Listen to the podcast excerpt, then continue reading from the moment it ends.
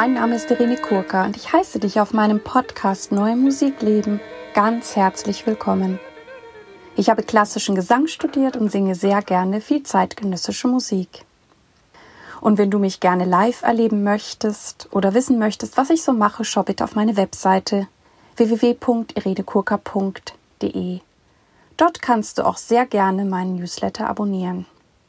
In diesem Podcast geht es um Themen rund um die neue Musik. Ich teile mit dir Hintergründe, Insiderwissen und bringe dir die Menschen aus der neuen Musikwelt näher.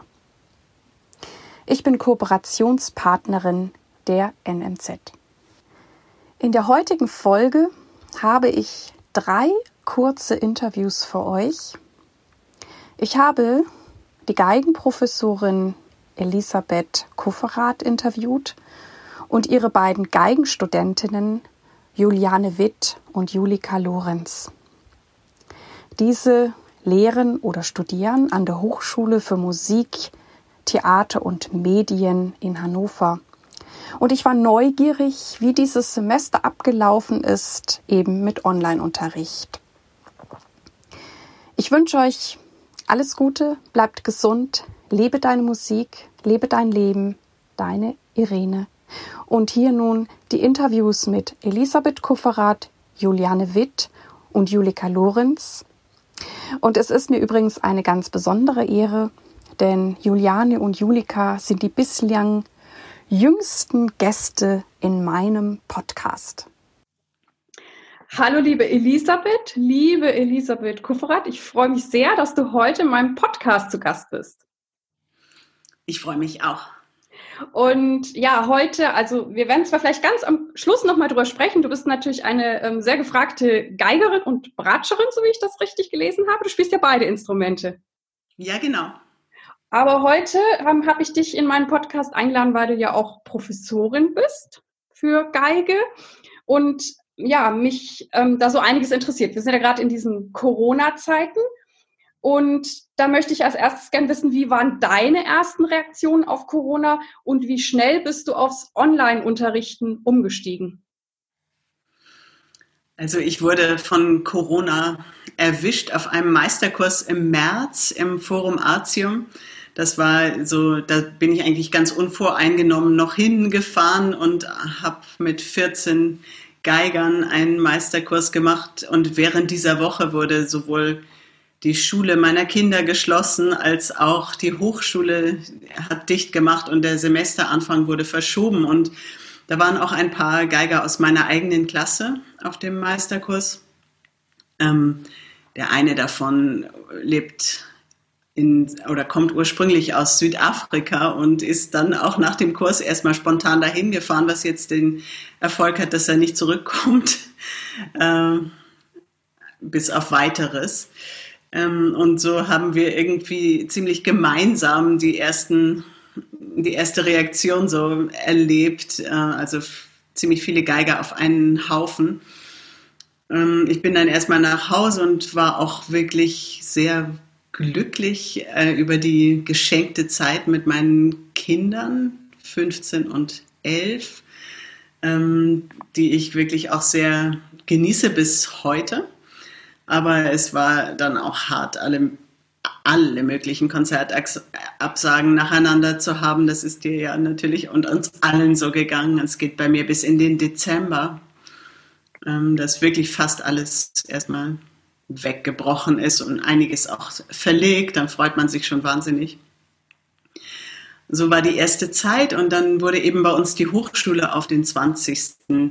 April, das Semesteranfang auf 20. April gelegt und ich habe aber schon eigentlich gleich Anfang April angefangen äh, mit Zoom-Unterricht und habe, wie wir alle, damit ganz gemischte Erfahrungen gemacht. Also je nach Internetverbindung und auch je nach Selbstständigkeit des Studenten ist es ähm, immer ein bisschen anders, aber ich finde doch insgesamt, dass ähm, meine Klasse und ich da eigentlich eine sehr positive Zeit bisher draus gemacht haben. Und ähm, ich mache so eine Mischung aus, also ich lasse mir auch Videos zuschicken, einmal die Woche im, im ungefähr ähm, kriege ich von jedem in meiner Klasse ein Video, was ich dann, also die schicken mir auch die Noten dazu, dann kommentiere ich in den Noten oder manchmal auch noch per E-Mail oder Voice Message.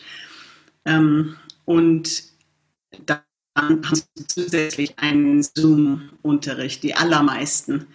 Ähm, Ist das das erste Mal, dass du mit Zoom unterrichtet hast, jetzt durch Corona? Ja, das erste ja. Mal.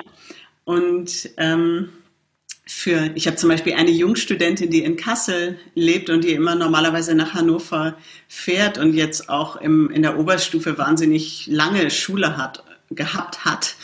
Ähm, oft so, dass das nicht immer einfach war, eigentlich Termine zu finden, weil ich auch manchmal unterwegs bin und so weiter. Und wir haben eigentlich beide gefunden, dass es eine tolle Ergänzung auch langfristig sein kann. Aber ja. besonders äh, hilfreich finde ich für die Selbsteinschätzung und das sich selbst zuhören und äh, sich ähm, an seiner eigenen Perfektion reiben, finde ich diese Videoaufnahmen, das, äh, da merke ich doch wirklich große Fortschritte bei, bei den Studenten. Also es ist eine Mischung aus Zoom und diesen Videoaufnahmen. Wie sind die Erfahrungen mit Zoom selber? Wir haben uns ja schon mal auch so ein bisschen ausgetauscht. Ich habe ja auch Gesang unterrichtet mit Zoom und habe zum Beispiel ja festgestellt, ich glaube, das liegt auch an der weiblichen Stimme. Ihr seid ja auch eher ein hohes Instrument dass dann zum Beispiel so Vokalausgleich auf einem Ton oder so Triller, das geht gar nicht. Also da höre ich nichts. Ich habe aber von jetzt zum Beispiel von einem Cello-Kollegen gehört, dass am Cello hört er alle Triller. Also wahrscheinlich hat es auch was mit der Tonhöhe oder den Frequenzen zu tun. Was hast du da für Erfahrungen gemacht? Was geht mit Zoom besonders gut oder was geht gar nicht? Also was gar nicht geht, finde ich, sind lang ausgehaltene Noten oder Triller oder Doppelgriffe. Also äh, der Erlkönig ist, der kommt nur in Ansätzen rüber. Ähm, äh, ich finde, was gut geht, ist eigentlich, wenn man vorher eine Aufnahme an, also selber angehört hat, die man dann auch im Unterricht live besprechen kann und einzelne Stellen ausprobieren. Das ist äh, richtig sinnvoll, ähm, mehr als das Durchspielen von großen, äh, langen Stücken, wo dann auch eine Studentin von mir hat neulich mir die Edo-Partita vorgespielt und ist schon im Präludium gefroren.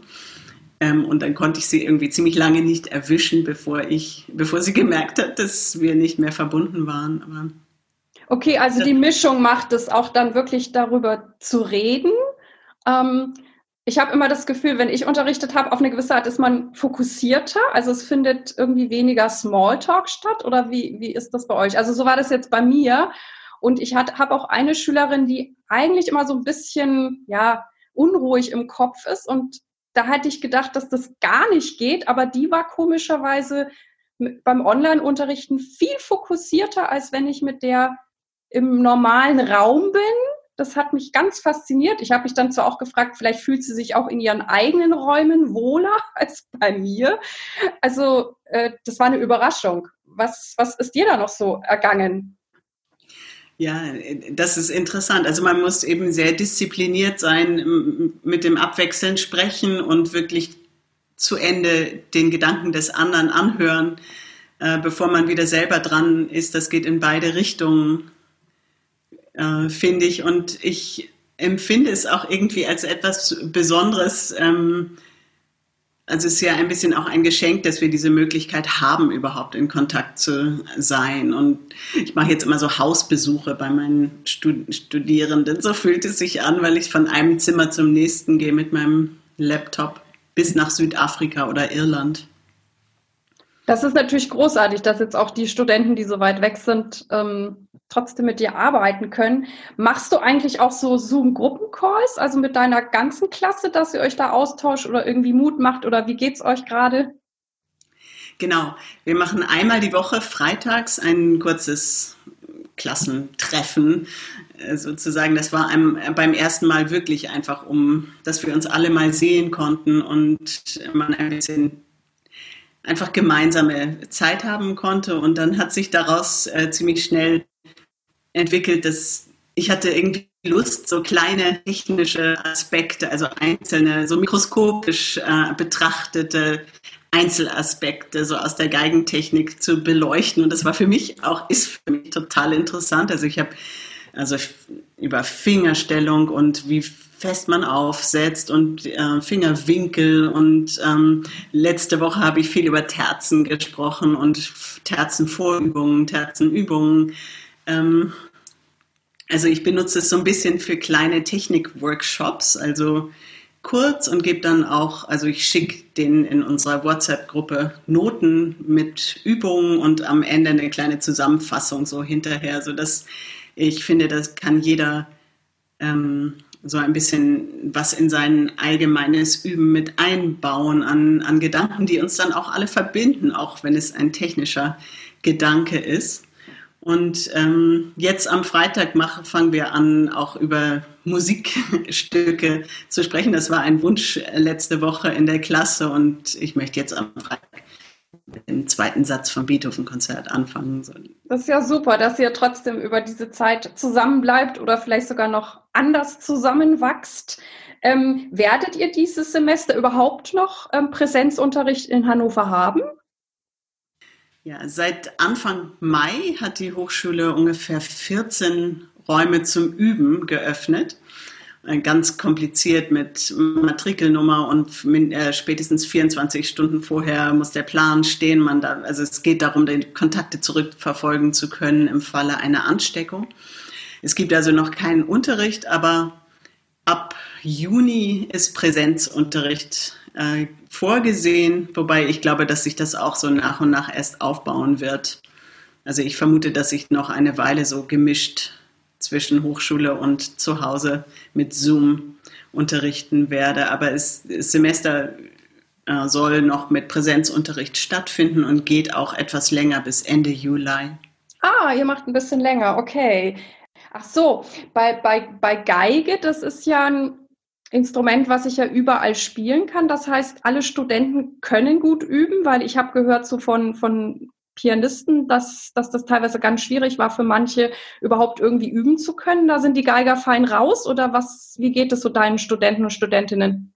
Also natürlich äh, meistens viel feiner raus als, als Pianisten oder Schlagzeuger oder so. Ähm, bei uns gab es dann eine Umfrage vor einigen Wochen an der Hochschule, ähm, wer wirklich überhaupt nicht zu, üben, zu, zu Hause üben kann.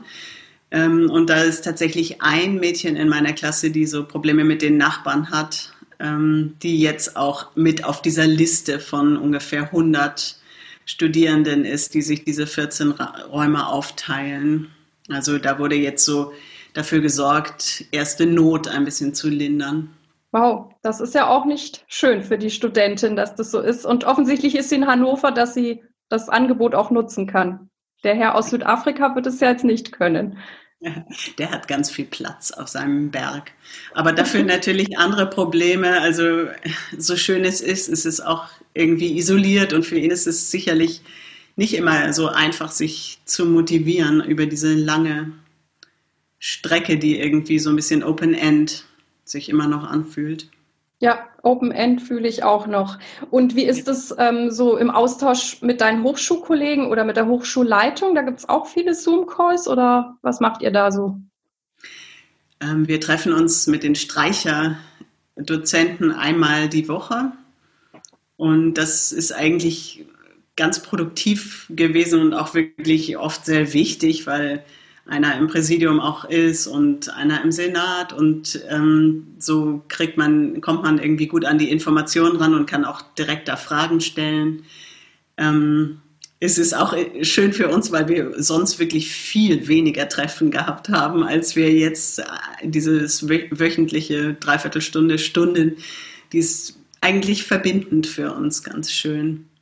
Ah, das ist ja schön, dass ihr sogar mehr Kontakt habt. Ähm, wie sieht eigentlich derzeit, also das wäre jetzt auch meine letzte Frage an dich, dein eigenes Konzertleben aus? Du hast ja schon ein bisschen was gesagt und du hast dich, glaube ich, auch mit Streaming befasst, soweit ich weiß, und da auch über Formate nachgedacht. Was, was machst du da derzeit ähm, oder was geht dir durch den Kopf? Ja, also ich habe im April ein Konzert geben dürfen, einen Livestream. Ähm, das war so vielleicht sogar das erste Mal, dass äh, mit Ticketverkauf war und ähm, das hat sich ja über die Wochen ziemlich entwickelt oder verändert die, die Sicht auf die Dinge. Soll man umsonst spielen, soll man nicht umsonst spielen? Und ähm, zu dem Zeitpunkt habe ich es fast ein bisschen so belastend empfunden äh, und dann auch meine Gage ähm, zum Spenden freigegeben. Ähm, aber im Grunde ist es natürlich langfristig wirklich eine total kluge Idee, auf diese bisschen Geld verdienen zu können, besonders für die Freischaffenden, die wirklich andere haben. Ähm, jetzt ähm, habe ich im Juni ein Konzert, was tatsächlich immer noch nicht abgesagt worden ist, so ein Recital. Und dann mache ich ein, also das Heimbach Festival Spannungen ist im Grunde äh, abgesagt worden, aber es gibt eine Ghost Edition, ein Geisterfestival in Berlin in der Jesus Christus Kirche. Da bin ich auch dabei, wo wir ein paar Konzerte fürs Radio äh, live spielen und auch also der Deutschlandfunk, also für spätere Ausstrahlung auch mitschneidet. Und meine nächsten Live-Konzerte, die jetzt bisher noch stattfinden, sind ab Ende August. Solo Teils. Also da ist es vielleicht das Erste, was wieder so ein bisschen belebt werden kann, die kleinen Formate, die kleinen Besetzungen. Es ist eine totale Herausforderung, äh, finde ich, so wirklich ins Innere zu blicken und eben nicht mit diesen konkreten Deadlines, die oft auch einem ja wirklich im Nacken sitzen. Mit meiner Klasse wahnsinnig wichtig ist, dass man, dass wir wirklich diese Chance auch wahrnehmen, uns als Künstlerpersönlichkeiten zu entwickeln und sozusagen wieder zu diesem Ursprung zurückzukehren, den man manchmal vielleicht wirklich aus dem Auge verliert, dass man zuerst Künstler ist oder dass die Entwicklung der, der Persönlichkeit als, als Musiker, als Künstler erstmal da sein muss, bevor es überhaupt die Idee von einer Karriere gibt. Also wir sind, finde ich, ganz oft ziehen wir viele Künstler es vom anderen, von der anderen Seite auf und sind wahnsinnig leidenschaftlich mit ihrem Karriereaufbau äh, beschäftigt, um dadurch Künstler zu werden. Und das ist, finde ich, wirklich rückwärts gedacht. Und deshalb äh, finde ich diese Besinnungsmöglichkeit auch spannend, so schwer es manchmal ist. Ja, das hast du sehr gut auf den Punkt gebracht, ne? dass eigentlich die Musik an erster Stelle ist oder was uns mal motiviert hat als Künstlerin und dann ergeben sich daraus weitere Dinge und ich, ich merke ja auch, im Prinzip fahren wir ja alle auf Sicht. Also bei mir finden jetzt zwar ein paar Konzerte statt, weil es eben auch kleinere Formate sind oder ich werde jetzt in Berlin auch irgendwie äh, nee, im Juni an mehreren Streaming-Formaten teilnehmen. Aber ich merke trotzdem, es, ich fahre halt auf Sicht. Ich weiß ja trotzdem nicht, ob plötzlich übermorgen alles über den Haufen wieder geworfen wird. Also es ist irgendwie trotzdem ein eigenartiges Gefühl. Du hast ja jetzt schon ein Streaming-Konzert gemacht. Wie war das für dich so ohne Publikum?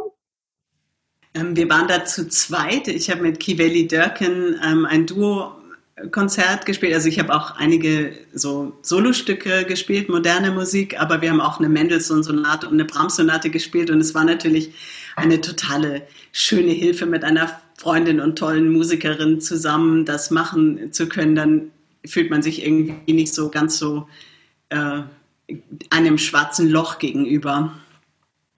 Ich finde es nicht so einfach und es ist natürlich eine ganz andere Kunstform im Grunde für eine Kamera zu spielen oder fürs Mikrofon als ähm, irgendwie dieses Gefühl von Gemeinschaft, das ja auch fast religiös sein kann in einem Konzerterlebnis, wo wirklich man spürt, wie alle das Gleiche empfinden, ähm, in einer Sternstunde zumindest, oder wir streben immer danach. dass ähm, hat man natürlich im Stream überhaupt nicht. Auf der anderen Seite ist es auch lustig, weil man sofort irgendwie Reaktionen per Mail oder Message oder so kriegt. Das ist einfach ein andere, anderes Medium, andere Kunstform und ich bin dankbar, dass es das überhaupt. Auf jeden Fall, aber die, die Comments hast du dir dann erst hinterher durchlesen können. ja, ja, um Gottes Willen. So virtuos bin ich nicht. Genau, sonst wäre das ein Multi Multitasking-Act sondergleichen.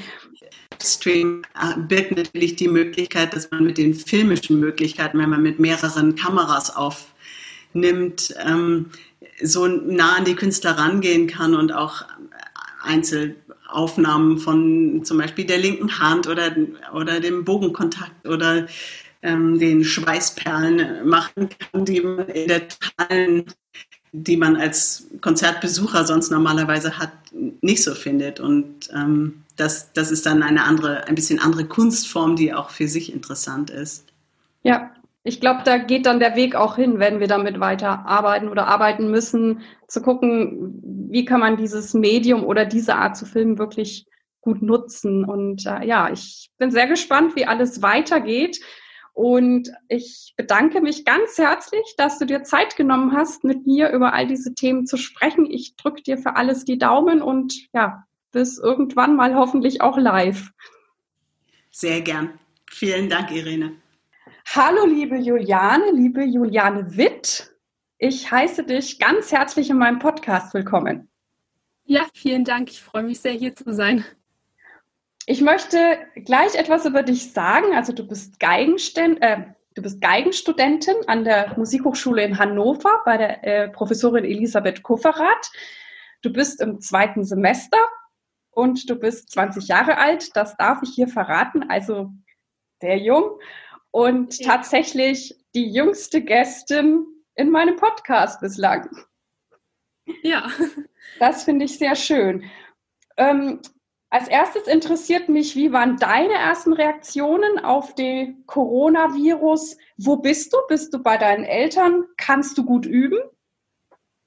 Genau, also ich bin bei meiner Familie in Berlin und ähm, ja, es war anfangs schon komisch zu wissen, dass das Studium nicht wie geplant im April losgehen wird. Es stand in Frage, was passiert mit den ganzen Projekten, die man geplant hat. Es war anfangs schon sehr komisch, aber ich bin wirklich sehr privilegiert hier bei meiner Familie, denn ähm, ja, meine Eltern sind auch Musiker und ähm, daher war auch schnell klar, dass das mit dem Online-Unterricht ähm, so stattfinden wird. Daraufhin hat mein Papa sofort eine technische Station sozusagen eingerichtet bei uns, ähm, was es sehr erleichtert für mich auch den Unterricht wahrzunehmen. Und ja, ich habe dadurch, dass wir auch in einem Haus wohnen, wahnsinnig gut die Möglichkeit zu üben teilweise besser als in Hannover, weil ich eigentlich üben kann, wann ich will, solange es hier keinen stört und auch immer ein Klavier zur Verfügung habe, was auch nicht selbstverständlich ist. Und ja, daher geht es mir hier sehr gut.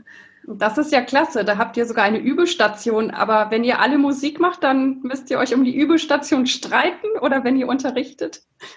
Nee, das ist sozusagen nur die Unterrichtsstation. Also wenn meine Eltern unterrichten oder ich Unterricht bekomme, ähm, ja, üben kann ich in meinem alten Zimmer im Keller, wo ich will. Also je nachdem, wo es gerade am wenigsten stört oder ja. Ja, das ist ja großartig. Und ähm, du hast ja dann Erfahrungen im Online-Unterrichten gesammelt. War das jetzt das erste Mal mit Online-Unterricht durch Corona oder hast du schon vorher mal Online-Unterricht genommen oder gegeben? Nee, das war tatsächlich das erste Mal, aber ich muss sagen, dass ich auch recht positiv überrascht bin. Also ähm, es funktioniert immer unterschiedlich, je nachdem natürlich, wie die Verbindung ist. Aber ich muss sagen, mit den Seminaren und Vorlesungen, was wir jetzt alles von der Hochschule aus auch online haben, ähm, ist es teilweise fast besser als in Hannover, das unmittelbar zu haben, weil man natürlich unheimlich Zeit spart, irgendwo hinzufahren und ähm, ja, steht morgens auf, geht direkt zu seiner Vorlesung und das ist irgendwie auch recht angenehm, muss ich sagen. Und wie erlebst du den Online-Unterricht jetzt im Speziellen? Also ihr verwendet ja auch Zoom. Was, was mhm. findest du, klappt da besonders gut oder was magst du nicht so gerne? Ähm, was natürlich sehr schwierig ist, ist klanglich zu arbeiten, weil es einfach natürlich nicht dem entspricht, wenn man irgendwie Einzelunterricht persönlich hat. Ähm, aber wir haben das jetzt so geregelt, dass wir meiner Lehrerin Elisabeth Kufferath wöchentlich Videos schicken können. Ähm, das nehme ich dann auch mit einer guten Kamera auf, wo der Ton dann recht gut eben ist. Und dann, genau, entweder werten wir das dann eben in dem Unterricht aus oder sie schickt mir eine Auswertung. Und dann ist es eben oft so, dass wir, wenn ich dann wirklich die Stunde Online-Unterricht habe, wir eigentlich mehr darüber sprechen ähm, oder über technische Dinge reden oder langsam was durchgehen. Aber so die klangliche, musikalische Arbeit passiert dann eher über die Aufnahmen oder selbstständig eigentlich. Hast du das Gefühl, dass du durch diese Art von Unterricht selbstständiger wirst, eigenständiger? Ähm, ja, schon. Also man ist auch dadurch natürlich ein bisschen gezwungen, sich seine eigenen Aufnahmen anzuhören, ähm, nimmt sich viel objektiver wahr und ja, ich finde das eigentlich total spannend, dass man eigentlich mit sich selber auch viel besser arbeiten kann. Also ich habe es früher beim Üben auch ab und zu gemacht. Natürlich nimmt man mal Stellen auf, man will wissen, wie es klingt. Aber so, dass man wirklich wöchentlich auch gezwungen ist, eine ganze Aufnahme von dem Stück zu machen, ich finde, das trainiert einen auch irgendwie oder konditioniert einen, dass man das einfach ja öfter auch beim Üben machen sollte, die Stücke durchzuspielen und sich selber aufzunehmen und ähm, ja, dadurch finde ich, ist es auf jeden Fall ähm, auch eine gute Arbeit. Also ich persönlich muss sagen, ich komme auch recht gut damit zurecht. Freue mich aber trotzdem natürlich sehr auf den Einzelunterricht, wenn er wieder als solcher stattfinden kann. Kann ich mir vorstellen. Ich habe ja gehört, irgendwie im Juni geht es bei euch voraussichtlich genau. wieder los. Genau. Voraussichtlich, ja. Und ähm, wenn du natürlich jede Woche sowas aufnimmst, dann ist es ja eigentlich auch fast wie jede Woche ein, ein Konzert. Also du hast dann so ein Ziel oder ist das ja. auch was, was dich motiviert, es wirklich auf den Punkt zu bringen? Oder siehst du es nur als ja. Teil eines Prozesses? Es ist natürlich ein Teil eines Prozesses, aber ich finde, das hilft einem schon, sich diese kleinen Ziele jede Woche zu setzen. Okay, am Samstag mache ich die Aufnahme, nehme dort diese zwei Sätze auf und dann konzentriere ich mich natürlich die Woche über eben auf diese zwei Sätze. Und das ist schon ähm, was anderes, als wenn ich weiß, okay, ich habe vielleicht in drei Monaten ein Konzert mit einem großen Programm. Ähm, ja, insofern finde ich das eigentlich gut, dass man sich jede Woche diese kleinen Ziele setzen kann. Ja, dieses Runterbrechen. Ich bin ja eh ein Fan von den kleinen Schritten, weil die sich irgendwann ja. hochaddieren und dann kann man irgendwas ähm, richtig, richtig gut. Ähm, das kann ich auch gut verstehen. Und ich glaube, was auch gut ist, wenn du natürlich lernst, mit der Kamera umzugehen. Wir wissen ja jetzt nicht, ähm, wie lange Corona dauert, ob es doch noch mhm. mehr ne, Streaming-Filmformate gibt. Und ich glaube, jeder, der in der Lage ist, da sich gegebenenfalls auch selber gut zu filmen, ist natürlich gut dabei. Das ist sicher. Ja. ja. Wie ist Wobei es natürlich eine, ja? Wobei es natürlich eine sehr kleine Kamera ist, die man irgendwie sich im Wohnzimmer hinstellt. Klar kriegt man das Gefühl, von der Kamera zu stehen, aber ich muss sagen, es wäre wahrscheinlich doch was anderes natürlich in einer Konzertsituation, wo man jetzt vielleicht aus verschiedenen Perspektiven noch gefilmt wird oder ja, ja. ja ich meine, da wird es vielleicht auch hingehen, ne, wenn, wenn, wenn diese Streaming-Formate äh, weiterhin Raum einnehmen, dann denke ich, wird sich da auch qualitativ noch was tun oder ähm, dass man auch wieder eine Kunstform draus macht oder es eben dann spannend ist, vielleicht auch, weiß ich nicht, deine Hände besonders gut zu sehen oder so, was ich vielleicht, ne, wenn ich im Konzertsaal weiter hinten sitze, nicht mitbekomme. Also genau, das, ja. Ähm, was mich auch interessiert ist, äh, hast du viel Kontakt mit deinen Kommilitoninnen? Tauscht ihr euch jetzt mehr aus in dieser Zeit? Nutzt du auch viel Zoom, um mit Freundinnen zu quatschen? Ja, also ich treffe mich auch mit meinen Freunden per Zoom, aber es, ja, es ist natürlich was komplett anderes. Also ich würde sagen, dass wir natürlich im Semester, letztes Semester zum Beispiel, wesentlich mehr Kontakt hatten, weil wir uns täglich sehen, Zeit zusammen verbringen, Überpausen zusammen verbringen. Das fällt jetzt natürlich irgendwie alles weg, aber umso schöner ist es, finde ich, trotzdem, wenn man sich einmal wöchentlich oder alle zwei Wochen ähm, per Zoom trifft und sich wieder austauscht, was so bei jedem vielleicht gerade so los ist oder auch, also ich telefoniere jetzt auch sehr viel mehr, ähm, ja, mit anderen Freunden und das finde ich eigentlich sehr schön. Und gehst auch viel spazieren, wie wir alle. Ja, anfangs mehr. Jetzt muss ich sagen, seit das Studium wieder so richtig begonnen hat, weniger, weil man doch schon so seinen Alltag hier hat.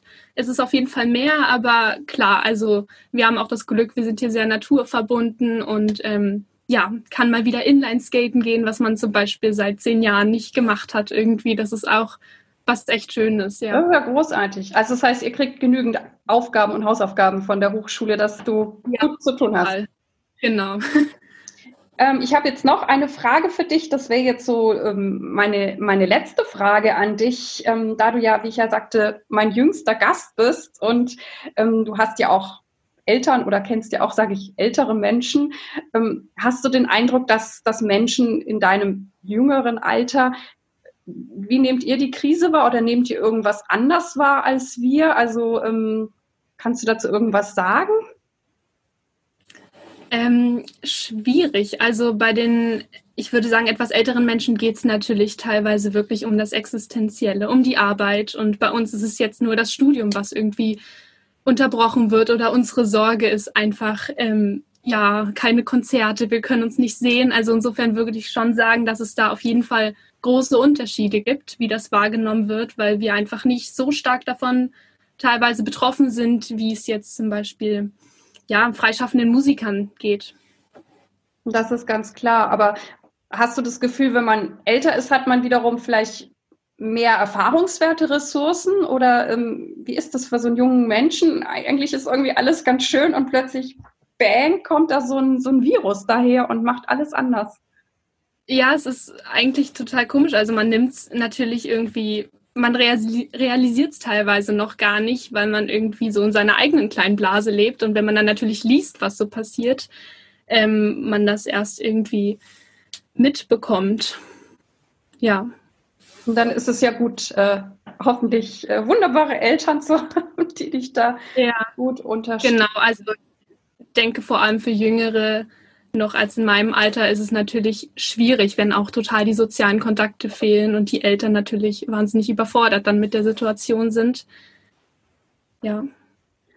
Ja, ähm, dann sage ich mal vielen, vielen lieben Dank, dass du hier dabei warst, auch für deine ehrlichen Antworten. Ich drücke dir natürlich die Daumen für dein Studium und dass es auch gut weitergeht oder ja, ihr eben das Beste aus der Situation macht. Dankeschön.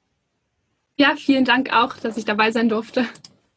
Hallo, liebe Julika, liebe Julika Lorenz. Ich heiße dich ganz herzlich in meinem Podcast willkommen. Dankeschön. Ja, ich möchte dich auch ganz kurz vorstellen, denn du bist 21 Jahre alt. Du studierst Geige an der Musikhochschule in Hannover bei der Professorin Elisabeth Kufferath und bist im achten Semester Bachelor. Ich hoffe, ich habe jetzt alles richtig gesagt.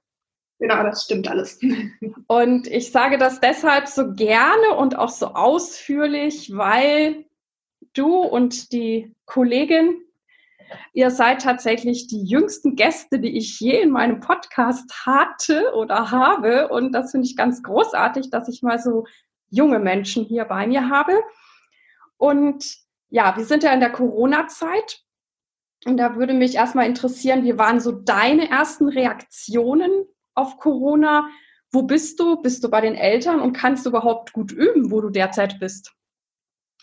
Genau, ich bin momentan hier in Kassel, wo ich wohne, weil ich ja nicht nur in Hannover studiere, sondern eben auch in, an der Oper in Kassel gerade Akademistin bin und dort spiele im Orchester.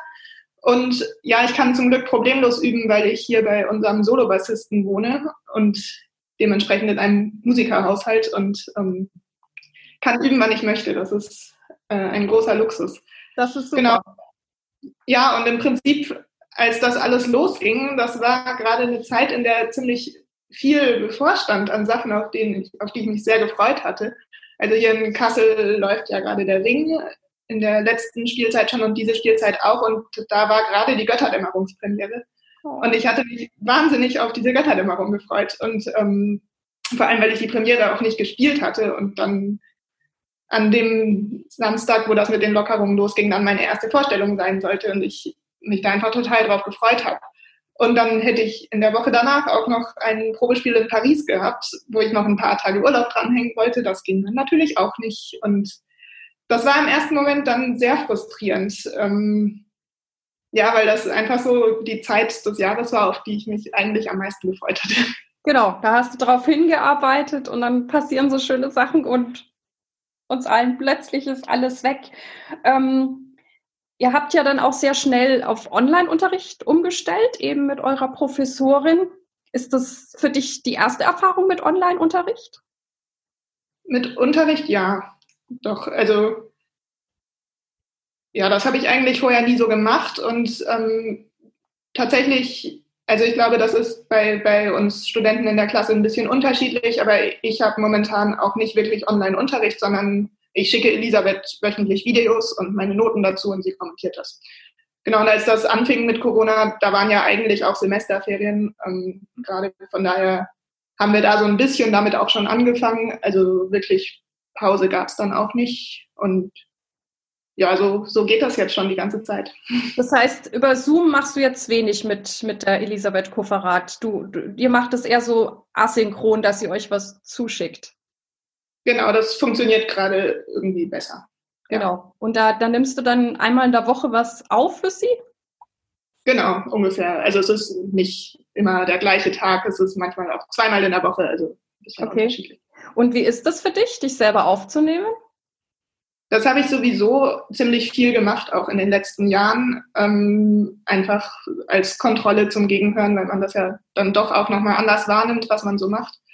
Ähm, ich habe sonst immer nur mit Ton aufgenommen. Es ist jetzt interessant, das mit Video auch zu machen. Ähm, ja, das ist immer interessant, wenn man sich zum ersten Mal sieht und so, ups, so sehe ich eigentlich aus und was machen eigentlich meine Finger? Aber ähm, wie ist das jetzt für dich, dich selber zu sehen?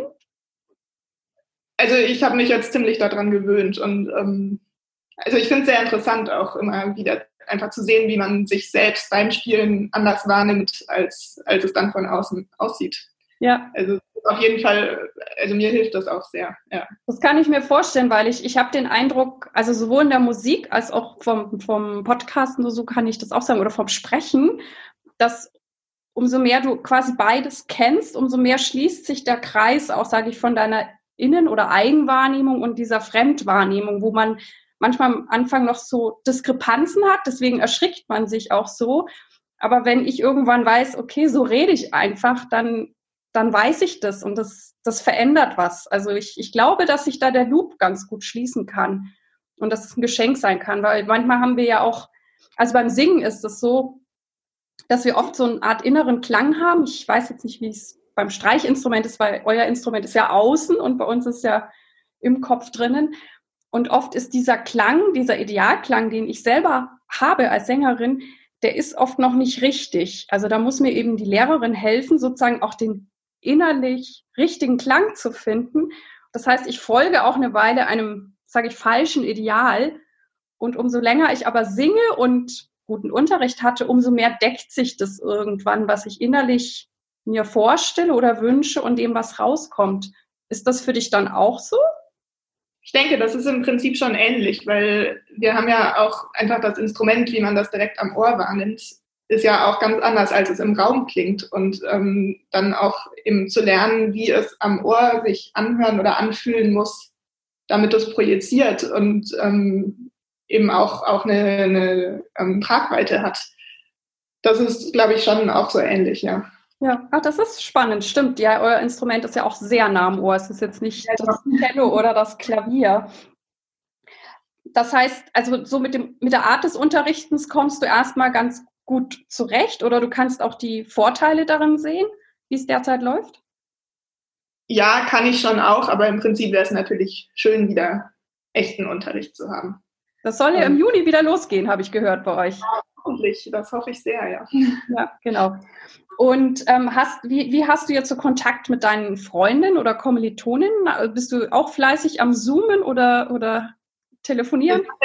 Relativ wenig. Ähm, aber ich glaube, das liegt auch einfach daran, dass ich schon immer jemand war, der gerne viel Zeit alleine auch verbringt. Und ähm, ich, also klar, ich treffe mich sehr gerne mit Freunden und ähm, gehe auch gerne abends mal was trinken oder irgendwie was essen und so. Also das fehlt schon auch, aber so grundsätzlich habe ich jetzt nicht das Bedürfnis, ständig mit allen Leuten in Kontakt zu sein. Also klar, so es ist jetzt nicht so, dass ich keine Kontakte habe. Das lässt sich irgendwie, glaube ich, auch gar nicht vermeiden. Aber ähm, ich finde das auch sehr angenehm gerade, dass ich einfach WhatsApp und andere Medien gerade nur dafür eigentlich benutze, um wichtige Sachen zu organisieren und nicht ständig erreichbar sein muss. Einfach so. Das ist ja schön, dass du das so auch als Geschenk sehen kannst und auch als, äh, wie sag, junger Mensch. Du bist ja digital ganz anders aufgewachsen als ich. Und das aber trotzdem, also ich bin ja noch sehr analog so mit Telefon und Wählscheibe groß geworden und ich, lie ich liebe das Analoge auch sehr, aber das finde ich ja großartig und ähm, klar, wenn, wenn, wenn du so ein Typ bist, dann kommst du vielleicht in Anführungszeichen ein bisschen leichter gerade klar mit dem, was da läuft. Genau, du hast auch ähm, erwähnt, dass du eben an der Oper Kassel Akademistin bist. Und ich habe gehört, dass ihr auch schon mit neuen Formaten arbeitet oder mit, ähm, erzähl mal, was ihr da macht. Also deine Lehrerin sagte, ihr, ihr seid aktiv, auch jetzt in Corona, oder? Ja, doch. Also das, das Theater ist auf Facebook und Instagram relativ aktiv und ähm, postet einfach regelmäßig kleinere Videos aus den verschiedenen Sparten. Also wir haben ja auch ein relativ großes Schauspielhaus und, ähm, und die Tänzer und also da gibt es ganz viele Möglichkeiten einfach. Und ähm, ja, wir haben mit dem Orchester, haben wir als Ostergruß ein Video quasi zusammengeschnitten, ähm, Brahms den fünften ungarischen Tanz. Genau, das war jetzt so vom Orchester diese eine große Aktion und dann gab es noch einmal eine Aktion bei Anruf Musik. Da war ich jetzt aber nicht ähm, speziell beteiligt, aber das war auch in den Zeitungen vorher angekündigt und da konnte man sich quasi wünschen, dass man angerufen wird und ein Privatkonzert am Telefon bekommt. Ach, glaube, das, das ist aber auch sehr schön, genau. Und dieses andere mit dem Orchester, da wart ihr dann so wie mit so Zoom-Bildern alle gleichzeitig oder wie habt ihr da musiziert? Genau, da gab es im Prinzip ein, ein Video als Richtlinie von unserem Konzertmeister und dann hat jeder dazu seine Stimme eingespielt und ähm, die Tontechniker haben das dann zusammengeschnitten. Ah, super. Also da hast du auch wieder das Filmchen eigenständig fertig gemacht und eingereicht. Ja, super. Ja. Das kannst du jetzt richtig gut. Ich konnte das damals nicht, aber da war ja das höchste der Gefühle eine, eine Tonaufnahme.